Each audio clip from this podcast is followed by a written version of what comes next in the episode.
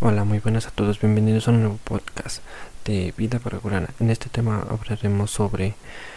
cómo veo al Barcelona para afrontar la nueva temporada. Pues al inicio de la temporada, con el nuevo entrenador que se ha elegido, que es Ronald Koeman, eh, al Barcelona lo he mirado en los tres primeros partidos de liga que ha jugado contra. Primero contra el Celta de Vigo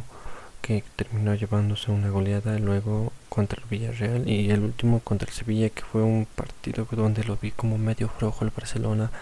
pero en los demás partidos contra el Celta y el, y, la, y el Villarreal lo he mirado fuerte con mucha presión y con un Felipe Coutinho y Messi sueltos que eso le da una mejoría impresionante al Barcelona porque con Lionel Messi y Felipe Coutinho más sueltos mueven más la pelota y, y crean más ocasiones de juego por eso el Barcelona en los dos primeros partidos ha acabado goleando al Celta y al Villarreal. Y creo que con las nuevas contrataciones de Serginho Dez, el Barcelona tiene más movilidad en los laterales con Jordi Alba y Serginho Dez.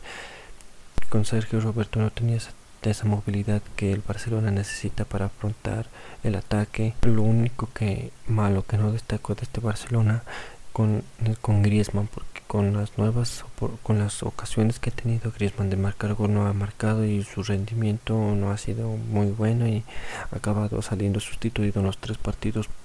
casi por siempre el mismo Trincao o Pedri. Sería porque Griezmann casi no juega en la posición natural que puede ser delantero centro media punta por, y se ha dejado notar porque en los tres partidos no ha marcado ni un gol y teniendo muchas oportunidades de marcar. Y creo que Ronald Koeman ya para los siguientes partidos creo que ya no va a ser titular indiscutible, poniendo en su delantera a Dembélé o Trincao. Pero Griezmann creo que ya no va a ser titular si es que no mejora su buen si es que no mejora su pero al Barcelona en lo demás creo que está muy bien tanto en defensa como en delantera porque en la defensa Piqué y Lengret están muy fuertes y en el medio campo con Sergio Busquets y Frankie de Jong porque de Jong ya juega en su posición natural que es medio centro defensivo y, aporta más movilidad y más defensa al Fútbol Club Barcelona y es lo que más se espera de él.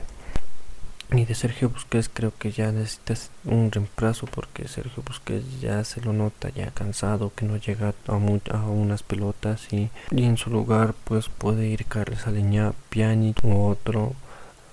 centro que es Ricky Puig, que necesita minutos para poder mejorar y,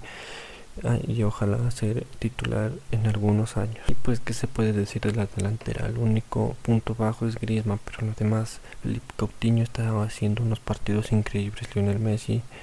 pues que se puede esperar del mejor del mundo y de Ansu Fati, que es la mejor promesa del fútbol para el Barcelona y para el mundo entero pues para mejorar el punto bajo de Griezmann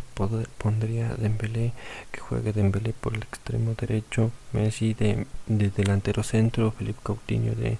media punta y, y Ansu Fati de extremo izquierdo porque Dembélé aporta más velocidad al juego y tiene regate y definición. Pero lo único que se queja Kuman de él es que no aporta casi nada en defensa y es un punto muy bajo para un delantero que es, que es como Dembélé pero al Barcelona yo lo miro muy fuerte, tanto en, mentalidad como en cuerpo, porque Ronald Koeman ha hecho trabajar mucho, mucho a la forma física de los jugadores. Y, eso se notó mucho en los partidos, dándolo todo en la cancha. Y espero que el Barcelona logre muchas cosas porque el Barcelona necesita mejorar ya y ganar muchos títulos porque ya se lo espera porque es un equipo muy grande y que necesita mejorar pues eso fue todo. Muchas gracias por oírme y nos vemos en la próxima. Chao, chao.